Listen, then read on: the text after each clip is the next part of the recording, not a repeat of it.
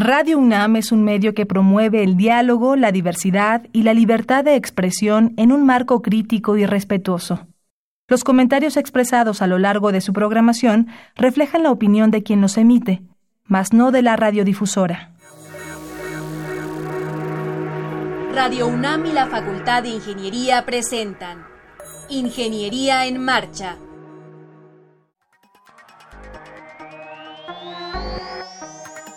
un espacio dedicado a la divulgación del quehacer de la Facultad de Ingeniería. Ingeniería en Marcha. Le informamos sobre las innovaciones tecnológicas y de investigación. Orientamos en temas de autoconstrucción. Presentamos la cultura y las artes. Y compartimos nuestras victorias en el deporte. Ingeniería en Marcha. Un programa pensado para vincularnos con usted. Ingeniería en Marcha.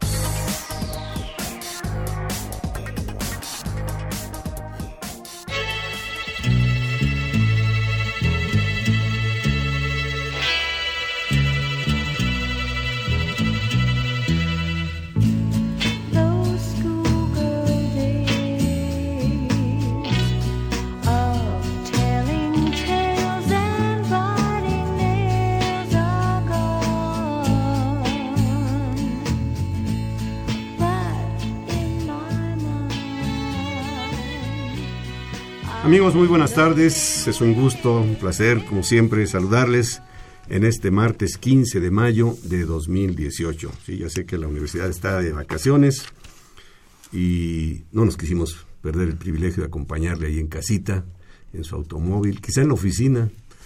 Eh, gracias por estar con nosotros. Yo soy Ernesto Mendoza y con el gusto de siempre saludo a Rodrigo. Rodrigo Sepúlveda. ¿Cómo estás, Rodrigo? Muy contento de acompañarlo, Inge. Eh, y bueno, como siempre invitando al auditorio a que entre en comunicación con nosotros, lo pueden hacer a través de Facebook, lo pueden hacer a través de la página de internet que es www.enmarcha.unam.mx. Ahí pueden descargar los programas, lo pueden descargar en formato podcast del programa entero o por secciones como ustedes deseen y bueno, también pueden eh, hacernos sus comentarios eh, por esa vía. Bien, pues hoy es un día especial para nosotros que conocimos el programa, también para nuestros invitados que en un segundito les presentaremos. Ya escuchaban ustedes al principio de la transmisión esta melodía que se hizo emblemática allá por los años del 67. La interpretaba Rodrigo, tú que eres muy aficionado a la música Lulú. Sí. El tema de la película To Ser With Love. De la banda sonora. Del mismo nombre. Sí. Entonces hoy estaremos hablando precisamente de este tema, del Día del Maestro, que según recuerdo se, instituyó por allá en 1917 por un decreto de Luciano Carranza y en 1918 se celebró por primera vez. Hablaremos de la importancia de la docencia, de las vivencias, anécdotas, reflexiones de los profesores y su impacto en la sociedad. Así es que no se vaya y acompáñenos. Estás en Ingeniería en Marcha el programa radiofónico de la Facultad de Ingeniería. Si deseas escuchar el podcast del día de hoy y los de programas anteriores o descargar el manual de autoconstrucción, entra a nuestra página www.enmarcha.unam.mx. Tenemos entonces, les decía yo, eh, de invitados a tres distinguidos profesores de la Facultad de Ingeniería. Nos acompaña el ingeniero Jorge Terrazas y de Allende. Él es profesor del Departamento de Construcción con 60 años de antigüedad docente. Jorge, bienvenido, buenas tardes. Muchas gracias. Gracias por acompañarnos. Muy amable, muchas gracias. Bueno, debo decir aquí en público que yo llevé clase contigo. Una materia por ahí de planeación. Lo curioso, lo curioso es que todavía te dirijas a mí y me quieras hablar. Eso es lo curioso. Te no, no. Después fuimos y seguimos siendo colegas. Entonces, pues es un gusto tenerte aquí en Ingeniería en Marcha. Está también con nosotros el ingeniero Alejandro Sosa, maestro Alejandro Sosa. Él es profesor de la División de Ingeniería Eléctrica. Así es. Estamos en lo correcto, Alejandro. gracias por estar aquí con nosotros. Igualmente. Y la maestra doctora Laura Mori, profesora de la División de Ingeniería de Ciencias de la Tierra. Doctora, bienvenida, buenas tardes. Gracias, buenas tardes. Bienvenidos. Gracias. Gracias.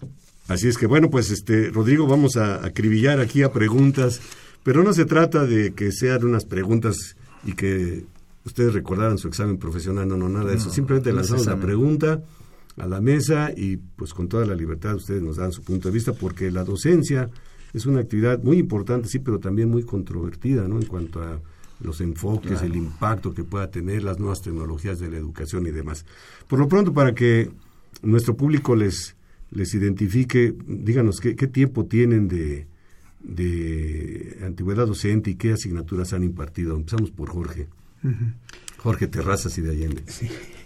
Em, bueno, como tú lo dijiste al principio, yo llevo 60 años ininterrumpidos. Ininterrumpidos. Ininterrumpidos de dar clase en la facultad. Bueno, a mí me tocó cuando era escuela, Escuela Nacional de Ingeniería. Y durante mi periodo de estudiante se convirtió en la Facultad de Ingeniería. Pero yo estuve en la Escuela Nacional de Ingeniería. ¿Estuviste todavía en Palacio de Minería? No, no, Ah, ya no, te tocó no, todo no, el Eso fue cuando ya estábamos en, En Ciudad ya Universitaria. estábamos en Ciudad Universitaria. Ve, este, yo tengo 60 años, ininterrumpidos. Pues desde entonces me tocó primero dar este, eh, todas las clases básicas, todo lo que se refiere a di este eh, cursos de, álgebra este todo lo de matemáticas este mm, eh, y después me fui a estuve en eh, cálculo de concreto las materias de recursos y necesidades de México bueno todo el tutti frutti de, de- de materias hasta que desde hace unos años para acá me, ha- eh, me he asentado fundamentalmente porque esa es mi especialidad este, en la industria de la construcción, más que nada al aspecto de planeación, programación, control de procesos ingenieriles y después eh, lo que se refiere a análisis financiero de eh, decisiones en el campo de la ingeniería. Qué interesante, qué interesante trayectoria, sobre todo porque aún en la construcción, en mis tiempos, yo tampoco soy tan jovencito, eh, se, no, se le daba poca, poca relevancia a los aspectos financieros, a los, a los aspectos ambientales, y ahora es el lenguaje común y corriente del ingeniero que se dedica a la construcción. Muy bien. Maestro Alejandro, eh, ¿podrías platicarnos un poco de, de tu, tu antigüedad en la UNAM y también las asignaturas que has impartido? Sí, cómo no. Miren, este, yo tengo 35 años de antigüedad docente en la Facultad de Ingeniería, de los cuales eh, desde 1982 a la fecha. Eh, fui profesor de asignatura durante mucho tiempo y en el 93 ya este, tuve la oportunidad de ser profesor de tiempo completo. Mi trayectoria académica empieza precisamente en el 1982, cuando terminé mis estudios de maestría en ingeniería electrónica. Me invitaron a participar dirigiendo seminarios de tesis, pero siempre yo trabajando en la industria. Todo el tiempo trabajé en la industria. Eh, afortunadamente, en el ejercicio de la profesión, realmente en obras de ingeniería, y eso me permitió adquirir mucha experiencia para posteriormente transmitir esa experiencia a los, a los alumnos, ¿no? Entonces, este, pues, eh, eh, las materias que he impartido son, empecé con un seminario de ingeniería eléctrica, dirigiendo una tesis, después impartí la asignatura de dispositivos electrónicos, laboratorio de dispositivos electrónicos, eh, diseño digital, laboratorio de diseño digital, microprocesadores y microcontroladores y también laboratorio de microprocesadores y microcontroladores. Es, esa es la, la- la trayectoria que hasta la fecha es En más de 30 años ya. 35, 35. años de actividades docentes. Sí. Parte como profesor de asignatura Y y, otra parte, parte como de profesor de carrera. Doctora Laura Mori. Sí, yo, bueno, yo llegué a la UNAM eh, a estudiar el doctorado en Ciencias de la Tierra. Yo la licenciatura la obtuve en Geología en Italia, soy de, soy de Italia. Vine a México a estudiar el doctorado en Ciencias de la Tierra en el Centro de Geociencias de Querétaro, de Juriquilla, y ahí empecé a dar eh, clases mm, digamos, cursos de introducción a la geología para alumnos que entraban al posgrado, que, pero no eran geólogos. Y también en el, durante el postdoctorado que realicé aquí en la Ciudad de México, en, la en, en el Instituto de Geología, eh, di clases eh, posgrado de eh, petrogénesis ígnea y mm, di clases en la Facultad de Ciencias de la UNAM.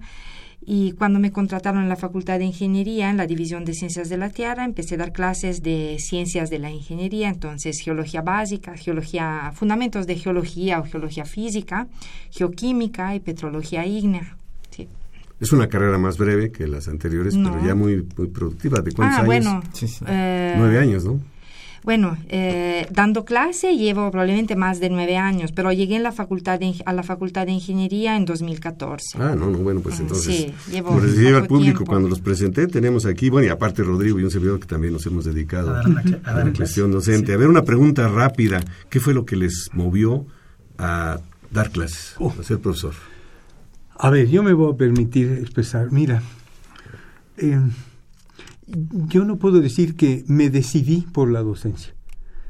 La docencia me decidió a mí, en el sentido de que yo desde siempre, y creo que con nosotros también, tuve esa vocación, esa inquietud. Eso, eso es algo que se convierte, el dar clases es algo que se convierte verdaderamente en una obsesión y es, es, em, hay una necesidad de hay una necesidad de, de poder transmitir de poder hablar de lo que uno siente y de lo que uno quiere. Yo creo que eso es la necesidad que tenemos todos como profesores.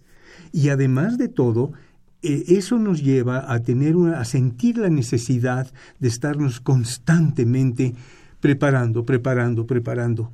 ¿Por qué? Porque tiene uno miedo de no ser lo suficiente claro, lo suficiente al día con los muchachos y con, con los alumnos. Eso es lo que yo pienso que es, es la definición de lo que es un profesor. Un profesor que piensa que al final no va a tener la pasión, la necesidad de seguir adelante como profesor, caray, yo diría que no se debe meter en que Que lo piense dos veces. Que lo piense catorce veces, pero que, que, que, vea si de veras se quiere meter a esto. Eh, hay un momento en que hasta se puede decir que es como un apostolado, porque es, es llevar y llevar y llevar a los, a los muchachos, empujarlos, claro, empujarlos a lo que nosotros personalmente pensamos que es lo correcto para ellos desde el punto de vista tecnológico, moral, social. Tú hablaste del impacto social, que es lo que yo quisiera después hablar un poco de eso. Con todo gusto lo vamos a poner sobre la mesa. Eh, Laura. Sí, yo estoy muy de acuerdo con el ingeniero. Y de hecho a veces pienso que Tal vez es por egoísmo que soy docente, porque me encanta, me encanta estar en contacto con los alumnos y poder tratar de guiarlos, ayudarlos a alcanzar eh, lo que necesitan, uh, lo que necesitan para poder ejercer la profesión. Realmente sí creo que es una vocación y eh, en, mi experiencia personal, sí, yo creo que elegí, eh, yo pude elegir la docencia en el sentido de que yo empecé trabajando en el Instituto de Geología como investigadora. Y en el momento que, bueno, obviamente la, investigación es una parte muy importante de mi trabajo, pero en el momento que empecé a dar clases realmente, me di cuenta que lo mío era la docencia, que yo estaba más... Eh, me daba más satisfacción eh, la docencia respecto a, la investigación pura, digamos. Y entonces fue ahí que sí decidí dar un cambio a mi, eh, a mi trabajo. Y eh, por en la Facultad de Ingeniería me dieron la oportunidad de ser profesora de carrera de tiempo completo. Ah. Yo nací como ingeniera y sí elegí otro, otro camino porque siento que es un camino en el que puedo dar mucho más. Alejandro, eh, tú que has estado en estos dos frentes, digamos, ¿no? De trabajo, que es, eh, digamos, la ingeniería de campo y la docencia, que finalmente, eh, pues, elegiste una, una, profesión ya de carrera en la, en la docencia. ¿Qué diferencias hay o qué te atrajo, qué vocación tienes que dijiste, bueno, voy a dejar de ser profe de asignatura, tenías los dos campos, voy a dejar de ser profe de asignatura para convertirme en docente de tiempo completo y, digamos, hacer un poquito a un lado el trabajo de campo. Pues sí, indudablemente estoy de acuerdo con los maestros. Es por vocación, fue por vocación. La vocación se te da o no se te da y viene sola. Nadie te ordena, ¿sabes qué vas a ser profesor o te gustaría ser profesor? Estoy seguro, no. Nadie lo sabe. A mí se, me dio así. Eh, yo trabajaba en la industria, como te digo, fui profesor de asignatura y me di cuenta que lo que más me llamaba y me satisfacía era la docencia. Entonces en ese momento tuve la oportunidad, inclusive me decían, hay oportunidad de que seas profesor de tiempo completo. Evidentemente si te gusta, eh, pues aquí están las puertas abiertas. En esa época, ¿no? Vas a ganar ni la mitad de la mitad de lo que estás ganando, pero aquí puedes hacer carrera académica. Tú decides. Y pues sí fue mi decisión, de la cual no me arrepiento y estoy muy satisfecho. Y sobre todo la satisfacción que me da poderles transmitir experiencias reales a los ingenieros, o, potenciales ingenieros que van a salir de la facultad. ¿Cómo está el campo? ¿Cómo es la realidad en el ejercicio de la profesión? Eso me da mucha satisfacción y me ha permitido eh, tener los dos campos y entender tanto un aspecto como el otro. Y fue por vocación realmente, se da sola. Ahora una pregunta sería, ¿cómo se forma un, profesor? Eh, el día de hoy debo comentar para nuestro público que la Facultad de Ingeniería cuenta con un centro de docencia. Centro de docencia donde hay un diplomado inclusive en docencia. Eh, en aquellos tiempos remotos, pues yo digo que yo fui profesor, también lo comparto con el auditorio y con ustedes, por imitación. Por imitación, yo tuve un profesor, que hace rato lo mencionábamos, el ingeniero Amado Chiñas de la Torre, que a mí me gustaba su técnica para dar clase. Ahorita vamos a hablar de los elementos que tenían. Entonces yo dije, si algún día doy clase, voy a hacerlo como él. Claro, fui teniendo otros profesores y fui tomando lo mejor de ellos, pretendiendo tomar lo mejor de ellos, y así, así, así di la clase, así doy eh, ha sido mi carrera. Pero al día de hoy ya se forma el profesor, de alguna manera hay una, eh, un apoyo institucional, en este caso el centro de docencia, lo repito, en donde toman cursos, toman diplomados, no solamente en el campo disciplinario, sino también de pedagogía y de todo esto.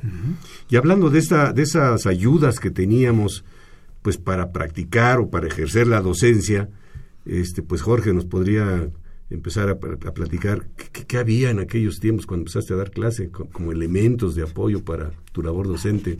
Y luego vamos a seguir hacia casi a la derecha, en orden de edad. ¿Quieres tomar la palabra?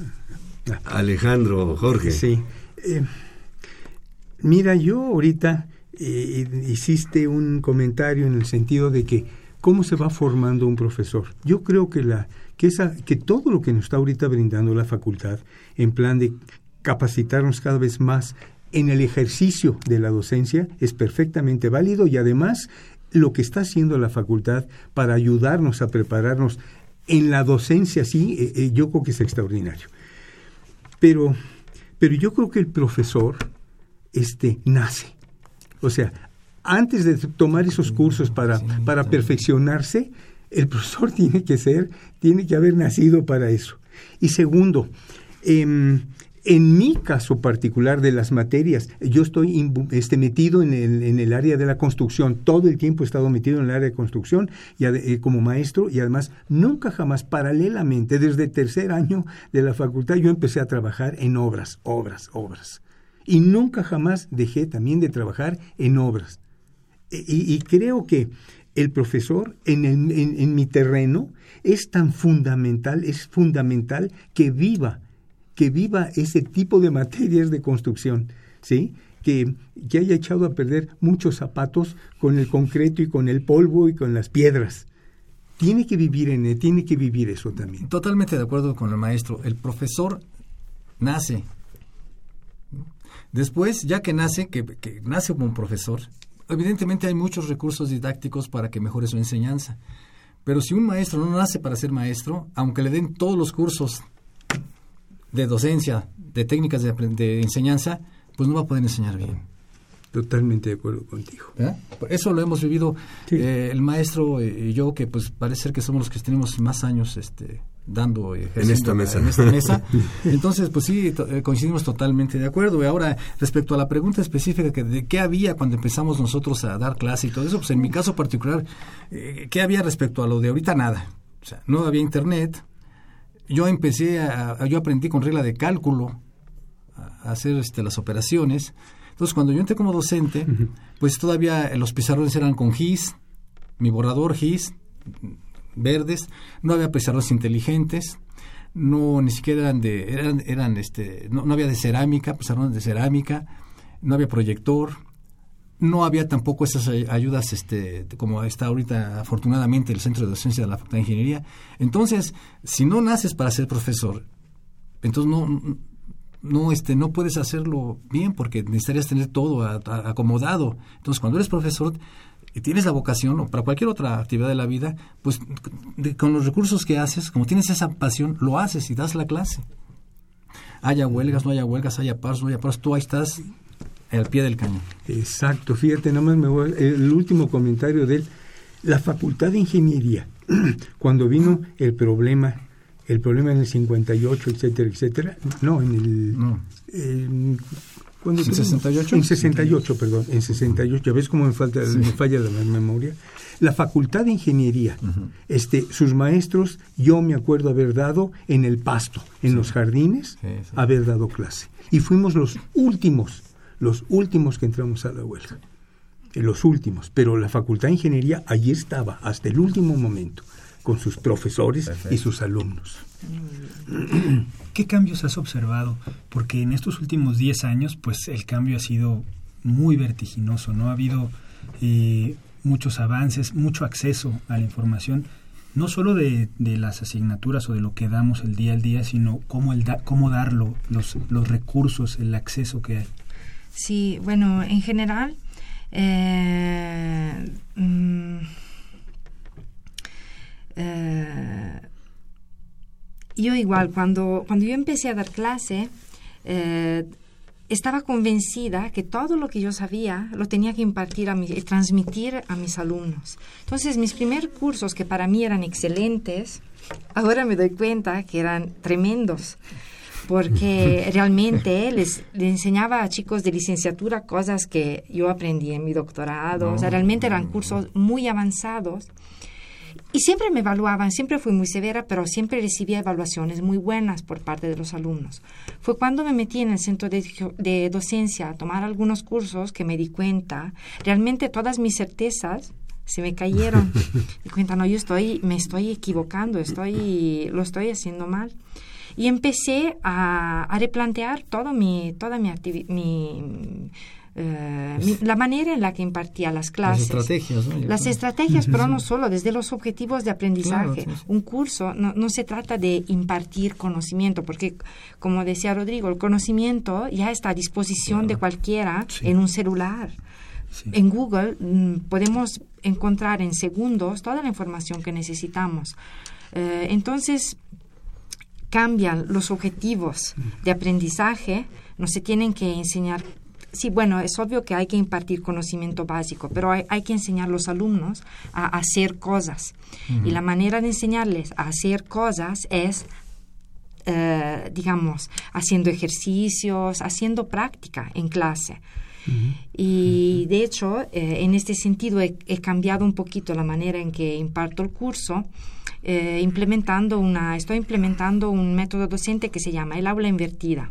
Es decir, yo proporciono a los alumnos el material básico para que ellos puedan aprender el contenido básico de manera autónoma y todo el tiempo de clase lo, dedicamos a resolver dudas, obviamente, y a realizar actividades que ayuden al alumno a hacer suyo ese conocimiento, a aplicarlo, a profundizar y me ha dado resultados sorprendentes, la verdad. En dos semestres, yo en mis cursos tenía un índice de aprobación muy alto eh, y las cosas han cambiado, los alumnos obviamente ya no se aburren porque no tienen tiempo de aburrirse, trabajan todo el tiempo e incrementan eh, su rendimiento.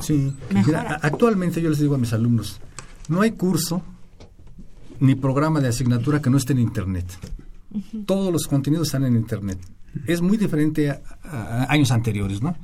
Entonces, ¿cuál es eh, ese, es un cambio de paradigma? Digo, miren, todo mi curso está en Internet. No hay curso que no esté ahí. Bueno, entonces, ¿cuál es la labor de nosotros? Transmitirles información o formación. Entonces, ya el paradigma para mí es que no hay que estarles transmitiendo información, no hay que, este, hay que formarlos con la experiencia, porque todos los cursos están en Internet. ¿Qué hacemos para los exámenes parciales en mi caso? Si todo está en internet, tienen los celulares, etcétera, pues ponerles problemas para que piensen, nada más. Me voy a permitir leer aquí una realidad tangible que yo me he encontrado, que se me ha presentado en mis cursos. Actualmente los estudiantes poseen muchas habilidades en el manejo de las técnicas de la información y multimedios pero han perdido en gran medida la capacidad de análisis ante problemas que requieren de pensamiento abstracto. Se está transformando al Homo sapiens, producto de la cultura escrita, en Homo videns, para el cual la palabra está destronada por la imagen. Esta es una cita, la saqué de Giovanni Sartori. Entonces, este, ahora ya el Homo sapiens se está perdiendo y ahora tenemos al Homo evidens o el Homo habilis. El Homo habilis que quita, pone, pega, transmite, integra y, manda la formación. Entonces, este, eso sí es una realidad tangible de nuestros estudiantes. Entonces hay que emplear para mí un justo medio entre una cosa y otra. Por ejemplo, eh, las famosas TICs, es indudable el advenimiento de las TICs, no hay que renunciar a ellas, pero tampoco hay que, hay que ser la razón de la enseñanza. Hay que hacer un balance. Eh, ¿Qué tenemos que nos dar nosotros? Información conocimiento. La información se puede dar apretando teclas y dando la fuente de información. La formación es diferente. La formación se hace interactuando con los alumnos, transmitiendo experiencias reales, eh, comprendiéndolos como jóvenes, pero tratarlos como adultos, templarlos para la vida, no apapacharlos, porque afuera es así. Entonces, es, pues, es parte de lo que el cambio que la maestra experimentó, ¿no?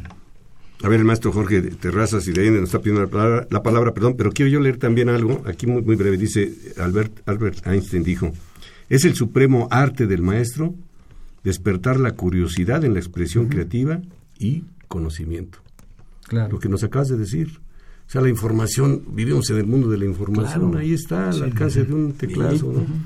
Pero los valores, claro. las actitudes más que las aptitudes son los que les van a abrir o cerrar puertas en el, camino.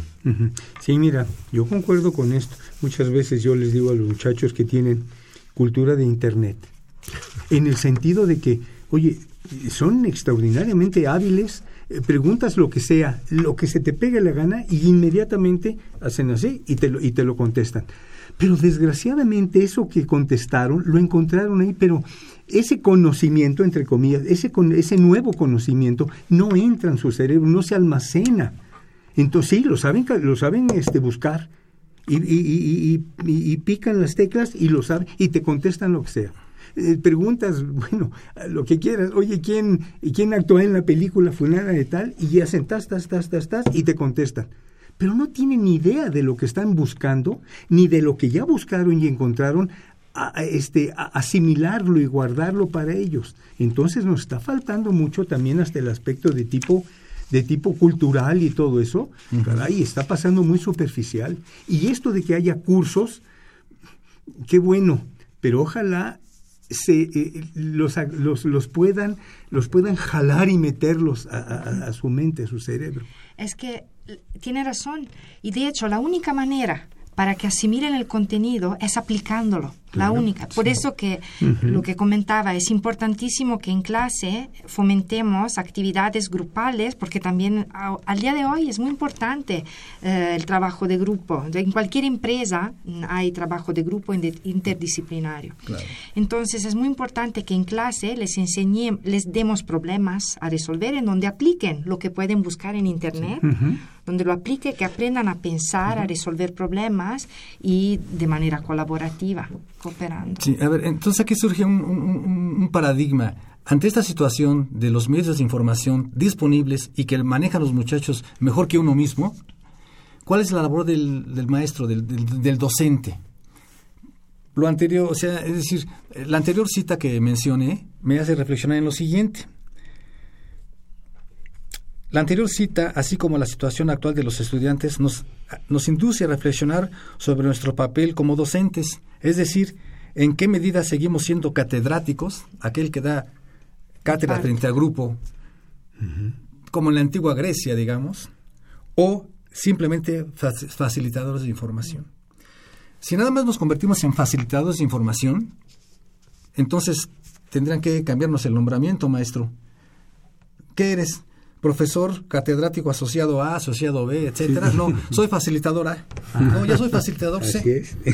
Entonces, debe uno seguir, para mí, seguir teniendo la capacidad de dar cátedra a aquel que se para frente al grupo y expresa su conocimiento.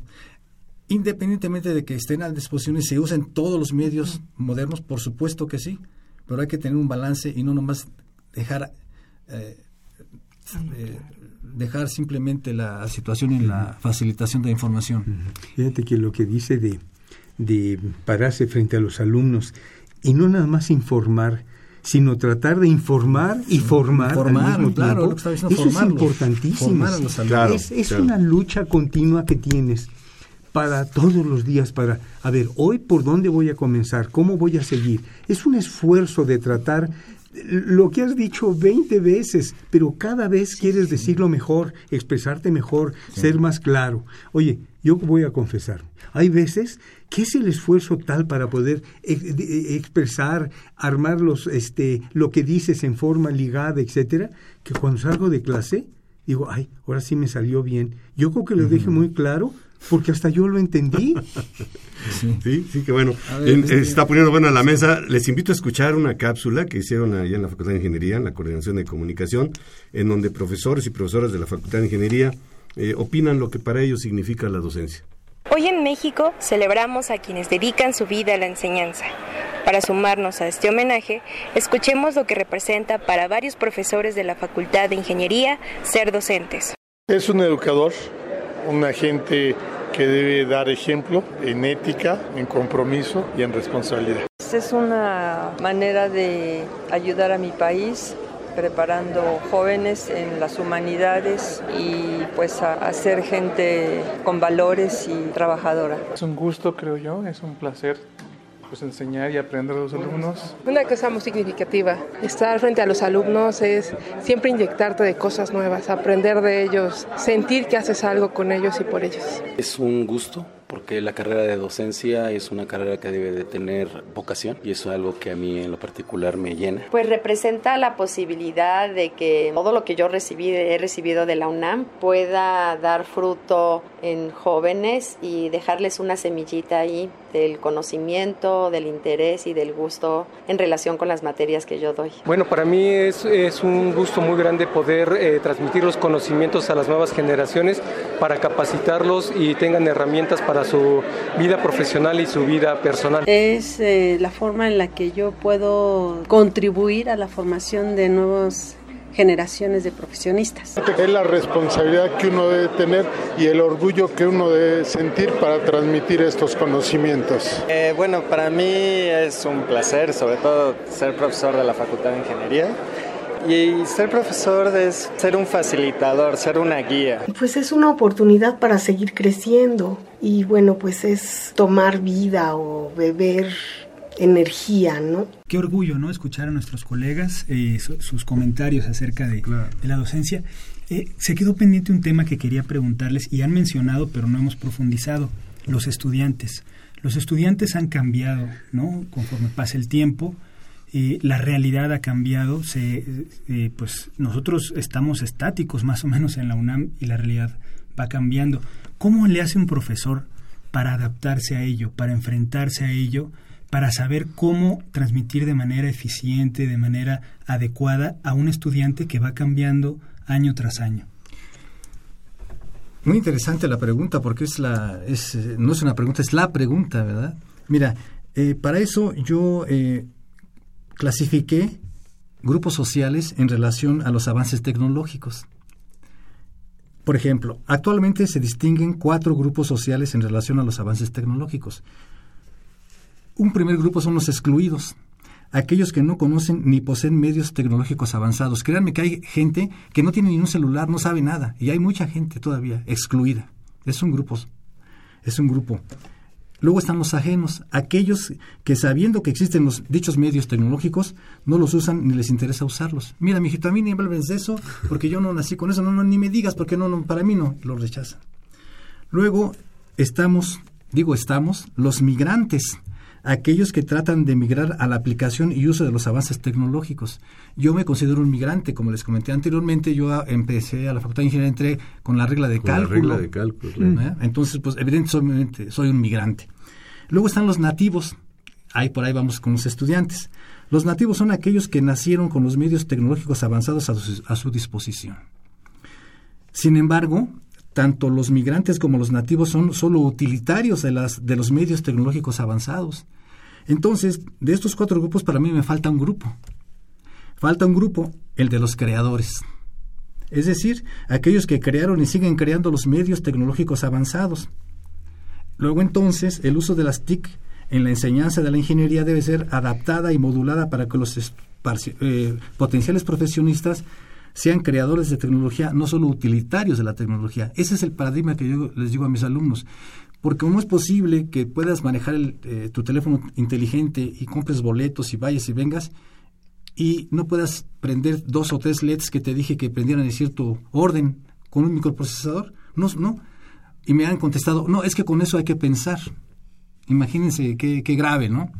Entonces, por eso ante estos hechos, la misión y visión del docente, así como de la infraestructura que lo rodea, debe ser más de formación de los educandos que de información a los educandos. Entonces hay que formarlos, enseñarlos a que tengan que pensar, como decía la maestra, ¿no?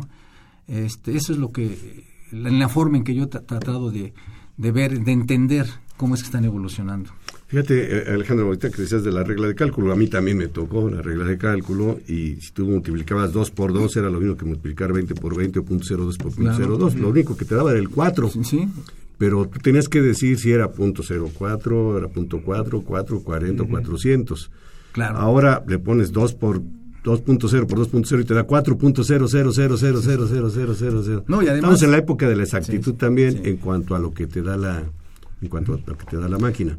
Pero lo grave es que los resultados que te da la máquina, si no analizan el resultado lógico, ponen lo que da la calculadora, sea lo que sea. ¿cómo es posible que no, no te cuentas que esto hiciste mala operación en la calculadora o oprimiste mal una tecla? Y sin embargo, eh, eh, como es un Dios para ti, pones lo que te dio la calculadora, no tienes el criterio, como decías tú, maestro, ¿no? O sea, eh, con la regla de cálculo sabías el orden de magnitud del resultado. Ahora, muchos ignoran el orden de magnitud de, un resultado lógico y ponen el que le salga también es, y eso nos lleva a, tener que este, buscar el equilibrio claro, exactamente. lo que tenemos eh, como tecnología y lo que el maestro puede transmitir y modelar en el, en el curso. Sí, esta de hecho es nuestra tarea. Eh, es, mm, yo creo que el tener tanta información a disposición debemos verlo como una ventaja, aunque a nosotros, no siendo acostumbrados a toda esa información eh, mm, inmediata, al inicio nos parece una desventaja. En realidad, yo creo que debemos empezar a verla como una ventaja y el problema que vemos hacia nuestros alumnos ahora, es decir, que no piensan, yo creo que es nuestro deber tratar de resolverlo. Tenemos que aprovechar de todo lo que hay a disposición ahora y hacerlo algo que esté de nuestro lado.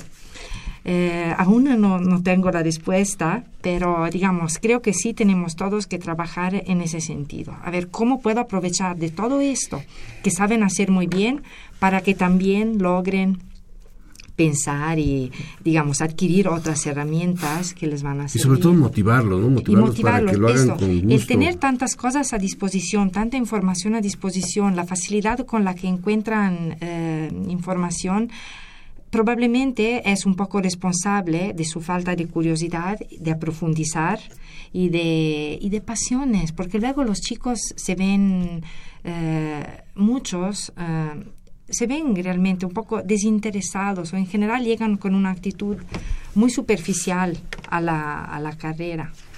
Eh, se ve que realmente no, no están apasionados. Este concepto del, del aula invertida, mm. eh, eh, digo, un tiempo breve porque no tengo mucho tiempo, ¿en qué consiste esencialmente? invertir el aula significa Mm, invertir el, proceso de docencia normalmente en clase que se hace. Los alumnos se sientan, escuchan hablar al profesor eh, que les imparte el conocimiento y luego en casa solos ellos procesan el conocimiento a través de tareas. Con el aula invertida se hace exactamente lo opuesto. El profesor eh, eh, digamos, eh, yo elijo cierto material que quiero, eh, material didáctico, que pueden ser videos, mis apuntes, mm, capítulos de libro, eh, y pido a los alumnos que estudien solos de manera autónoma en la casa. En el tiempo ellos eligen el material, digamos, con qué mm, técnica didáctica prefieren estudiar, si prefieren escuchar el video o los apuntes, en cuál se apoyen en el periodo en que quieran, en el lugar a donde quieran, ellos son responsables de su eh, adquisición básica del contenido. Entonces, esto, digamos, los responsabiliza hacia su aprendizaje, los hace más autónomos y, les, y esto les ayuda.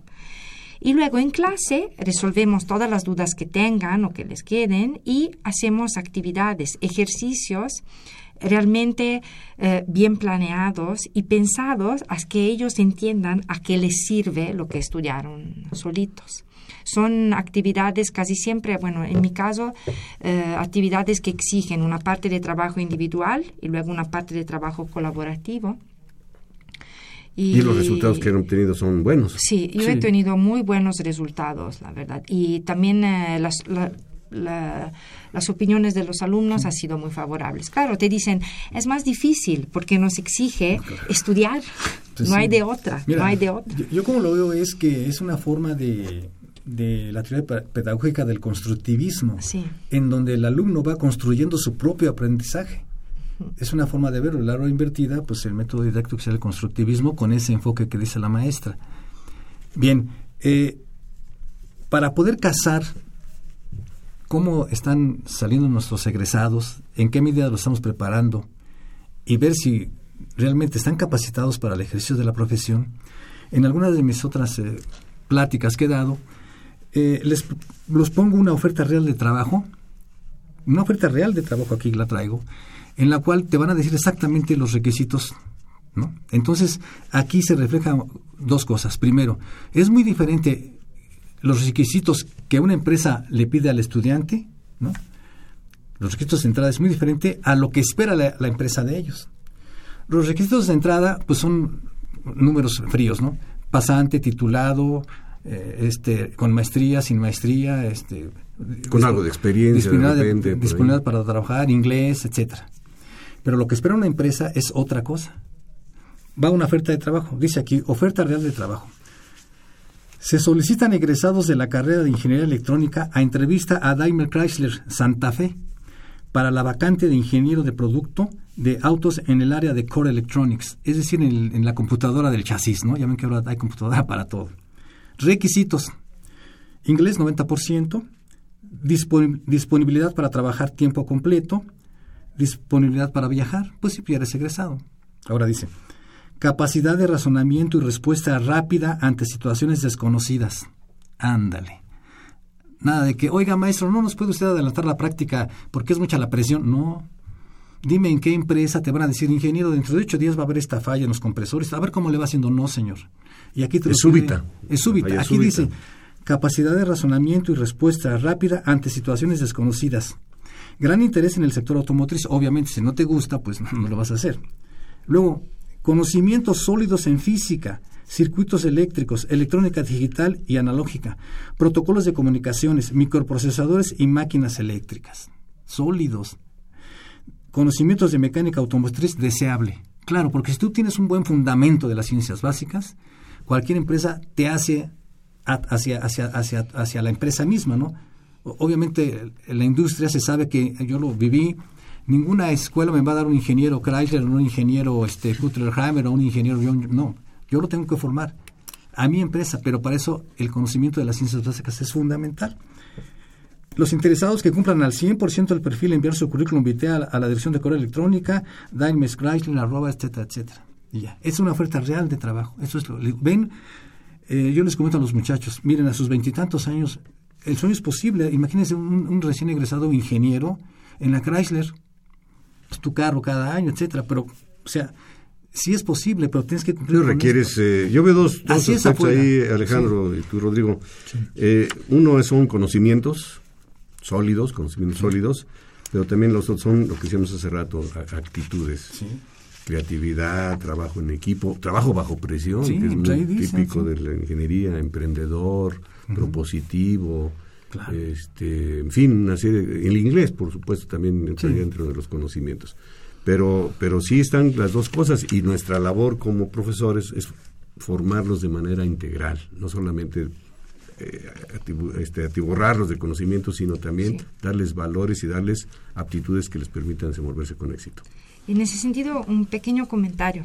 Creo que también es muy importante en la manera en la que evaluamos el aprendizaje No podemos basarnos únicamente en un examen teórico, preguntas que los alumnos, digamos, eh, pueden contestar habiendo estudiado tal vez una noche antes. Conocimiento sólido. Para adquirir conocimiento sólido se necesita nosotros tenemos que evaluar si realmente el alumno ha adquirido un conocimiento sólido. Y creo que esto no se puede hacer mediante una serie de preguntas. Hay que ponerlo enfrente a problemas realmente y evaluar cómo responden a ese problema. Tengo otra pregunta para la mesa. ¿El profesor aprende del estudiante? Y si es así, ¿qué es lo que han aprendido en su experiencia? ¿Qué, les, ha, dejado el estudiante cuando acude a su clase, los está escuchando? ¿Qué le aporta al profesor el estudiante? Mira, yo podría este, contestar que mucho. Y que el profesor em, tiene que estar muy atento al, al, tipo de alumno que le toca en cada uno de los semestres, porque van variando. Cada grupo es totalmente distinto de los demás. Y sí, el profesor tiene que adaptarse, tiene que adaptarse a, a ese grupo. Em, tanto, a ver, hay, quiero ser muy objetivo, hay grupos alegres y hay grupos serios. Y te tienes que adaptar a eso y adaptar a su nivel y a su forma de aprendizaje para poder expresarte de tal manera que ese grupo te entienda, porque el siguiente grupo va a ser totalmente distinto. Entonces vas aprendiendo a, a, expresarte de distintas formas, con distintos recursos, de distintas maneras. ¿sí? Algunos este, reaccionan con, este, cuando tú dejas capítulos de libros y te lo hacen muy bien, en otro caso no. Cuando dejas tareas, muchos lo hacen muy bien, en otros grupos no. Yo creo que eso es un, estamos aprendiendo de ellos. Y estamos aprendiendo hasta qué grado podemos ir formando este, nuestras, nuestra forma de expresar una materia y, y, de la, y del nivel en que tenemos que, preparar los exámenes y todo eso. Eso es lo que nosotros aprendemos de los alumnos y además me atrevo a decir de cada grupo de alumnos en cada uno de los de los de, de los semestres de los cursos que des. Sí, aunado a eso que dice el maestro, pues evidentemente uno, ve uno va aprendiendo conforme vamos viendo cómo evoluciona el alumno eh, eh, desde su ingreso hasta su término. Eh, el alumno que entra a primer ingreso es muy diferente al mismo alumno que ya está en las materias últimas. Adquiere un, un, cierto grado de madurez. Uno lo vive y lo aprende porque, por ejemplo, en una materia del cuarto semestre están todavía medio inquietos a una materia del noveno semestre, el décimo, que ya es de, de la ingeniería aplicada.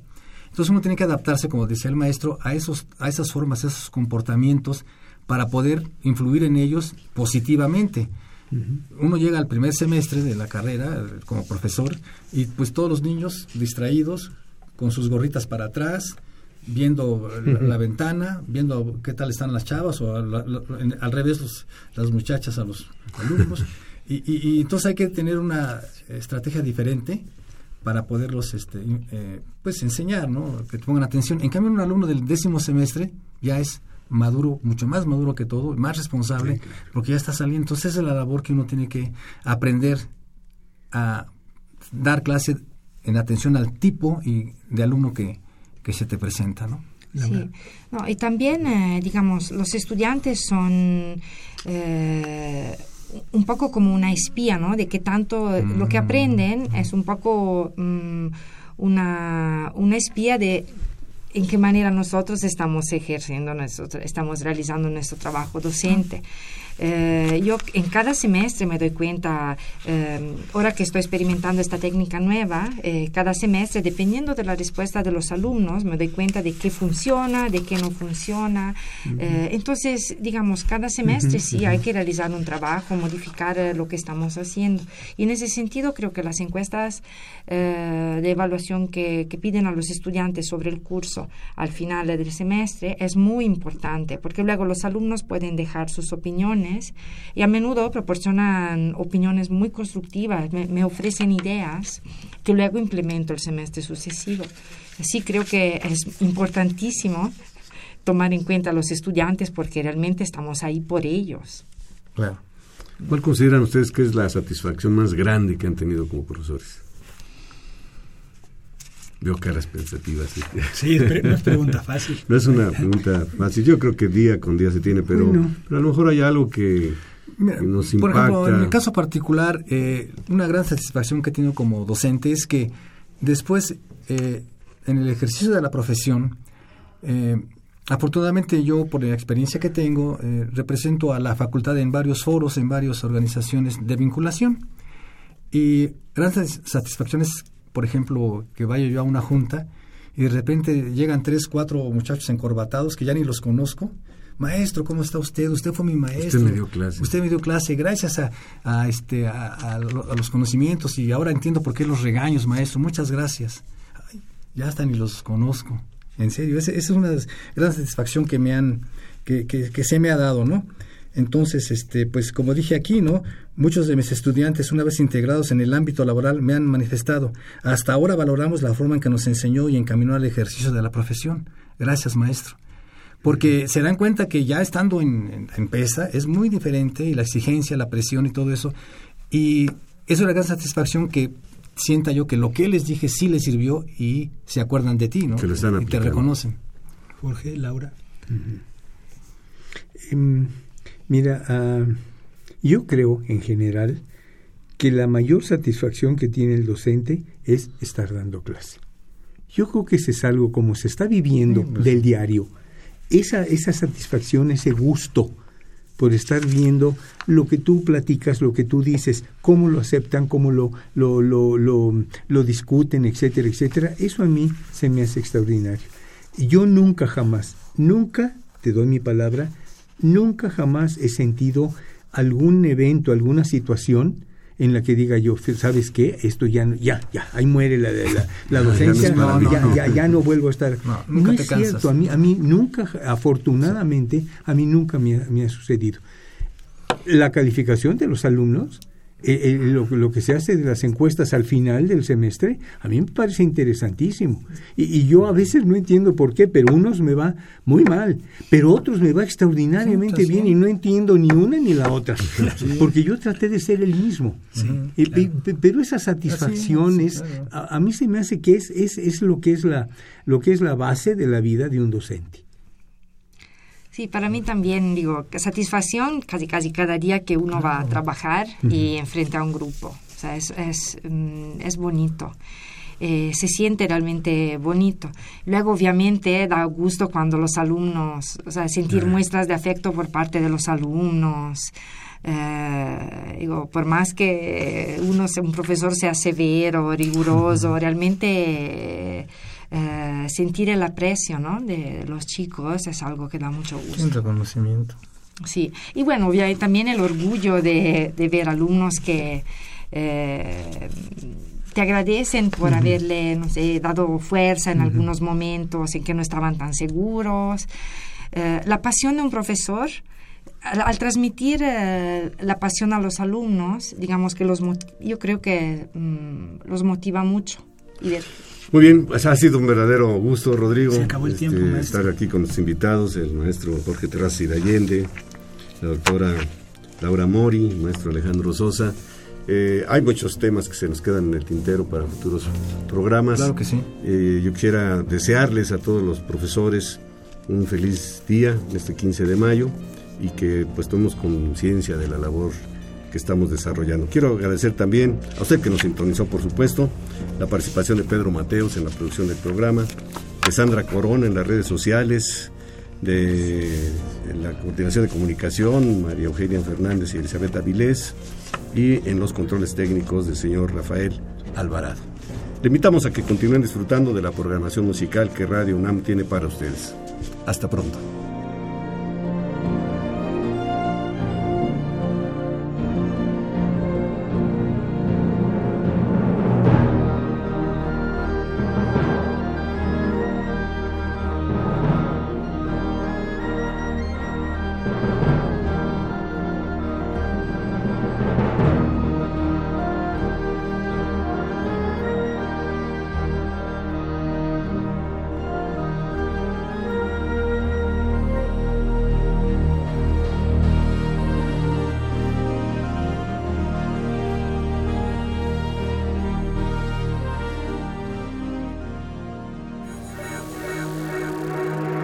UNAM y la Facultad de Ingeniería presentaron Ingeniería en Marcha.